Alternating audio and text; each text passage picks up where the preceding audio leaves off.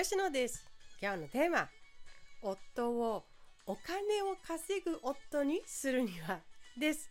そう考えた時に一番抜け落ちやすく一番抜け落ちてはいけない大事なお話をしたいと思います。昨日インスタグラムでこんな内容の情報発信をしました。日常生活もままならず自身も愛も失った夫が未経験の分野で副業をし給料以外で1年足らずで100万円余りの収入を手にした。その時私がやっていたこと5つ。ということの情報発信をしてねご紹介私たちの体験をご紹介しました。そこではお話ししなかった前提についてのお話をしようと思っています。タイトルに戻りましょう。夫にお金を稼いできてほしいと思っているのならここを抑える必要があります。結論から言うとこれです。それって自分の欲求夫もそう思っている？ですね。本人がそう思っていないのにこちら側が稼がせようとするのは間違ったサポートになる恐れがあるということです。私たちの場合で言うと夫がこういった考えを持っていたことが分かりました。雇われるとは別に自分でお金を作れるようになりたい。でした。なので話が早かったのもあります。そもそも意思が明確だったこと。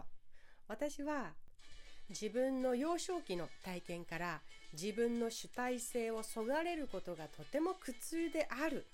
と身にしみて感じて生きてきていますのでその人がそもそも望むことでなければ押し付けたくないというかたくなな教訓を持っております。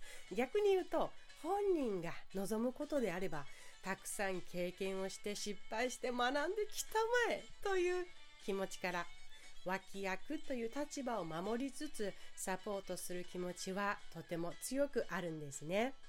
今回の話の本質にも迫ることになりますがサポートする側としてのお決まり事として守ることがあるとするならこれが言えるでしょう。人は誰しも自分がなりたいものにしかならないという法則。サポートしているつもりがいつしかサポートする側が主導権を握っていたりすることもあります。大事なポイントはねその人の人生なのにというポイントでですね。うん。こじれたこじれた男女間でよく耳にする言葉にも似たような言葉があります。理想を押し付けないで。理想を押し付けんなよ。です。苦しい限界だよという心境から発される言葉であることには間違いなさそうですよね。そしてとても悲しい話。お金を稼いできなさいよ。という妻に嫌気がさして家に寄りつかなくなった人を知っています。もう一方的に責められるのは嫌なんだと。俺の気持ちも事情も知らないで。という気持ちを抱えたまま職場より家の方が居場所がないと感じていたそう言っていた人を知っています。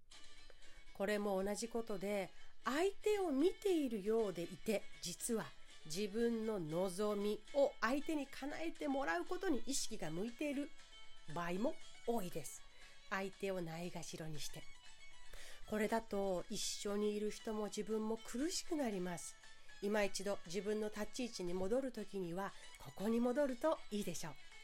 私の人生は私が主導権を握っている。彼の人生は彼が主導権を握っている。二人の人生は二人で合意のもと話し合いによってしか見えないということ。自分と相手の境界線をどういう言葉で認識しておくのかそれが有効な場面はですね、お互いの境界線が曖昧になった時です。そんな時は大抵悩みが生じています。こじれ始めています。一方があるいはお互いが相手に対して不満を持っている状態でしょう。こっからここまでは私が考える私の範囲。こっから向こうは相手が考える相手の範囲。自分相手の範囲に相手の範囲に私が入り込むことはできない。なぜならそれは相手の範囲だから。自分の範囲にずかずか入り込んでくる状況が続くと本人も乱れます。自分らしさが脅かされているのですから抵抗も反発もあるでしょう。男性なら特に自由が脅かされていると判断し距離を置かれることにつながったりもします。そう自分の意思や判断を尊重してくれないような人だと思われてしまうと今後一緒にいられないのではという考えに自然となるのが人間の本質ではないかと私は考えます。さあ稼ぐ夫にするにはどうしたらいいの？の前提のお話をしました。まずそれは私だけがも思っているのか相手もそう思っているのかどう思っているのかなりたくないものにならされていることほど辛いものはない。そういうお話でしたね。まだ聞けていないという方はストレートに聞くといいでしょう。お仕事で今より稼ぐということには男性にとっては好きな話の部類だとも思うので素直に聞いてみよう。自分では想像していなかった答えが返ってくることもあります。ああ今の会社でね昇進したいんだよねとか。ああ副業してね月に5万円はコンスタントに稼ぎたいんだよねとか実は独立して自分の城を持ちたいんだよねとかいやいや俺は家庭の時間を大事にしたいから現時点では現状維持が優先かなとかいろいろあります。何の回答を聞いてもあなたがすることは否定をしないことです。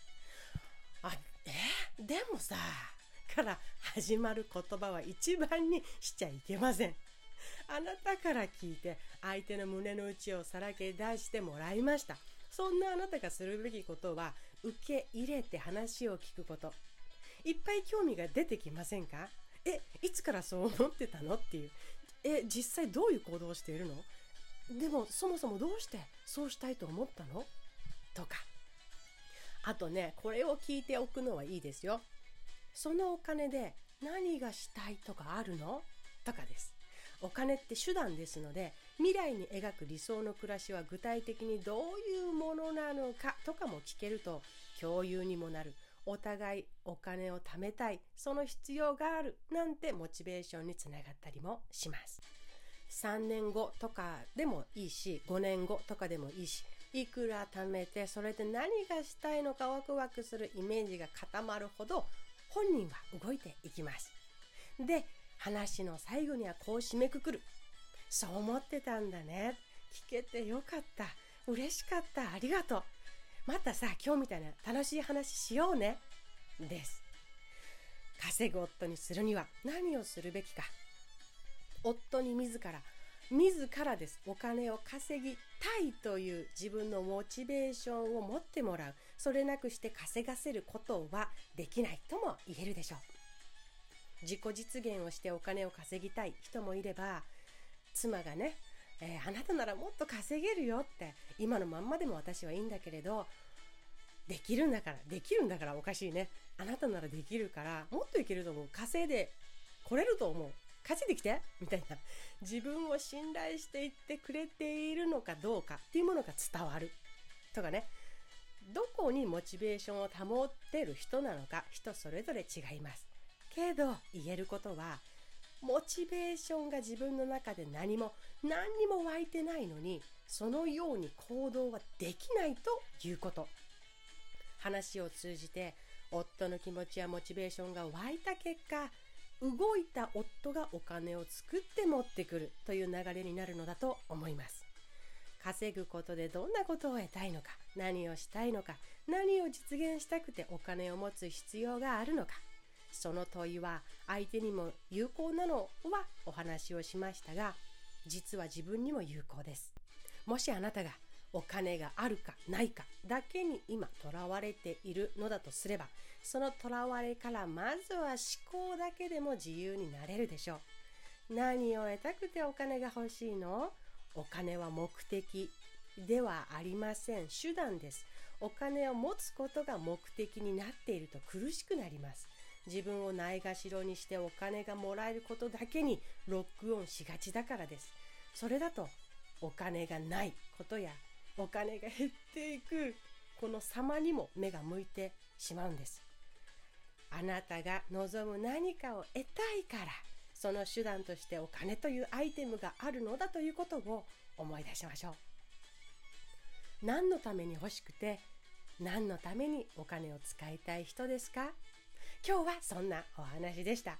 どこか今のあなたに使える部分があれば使ってみてください。ではまた。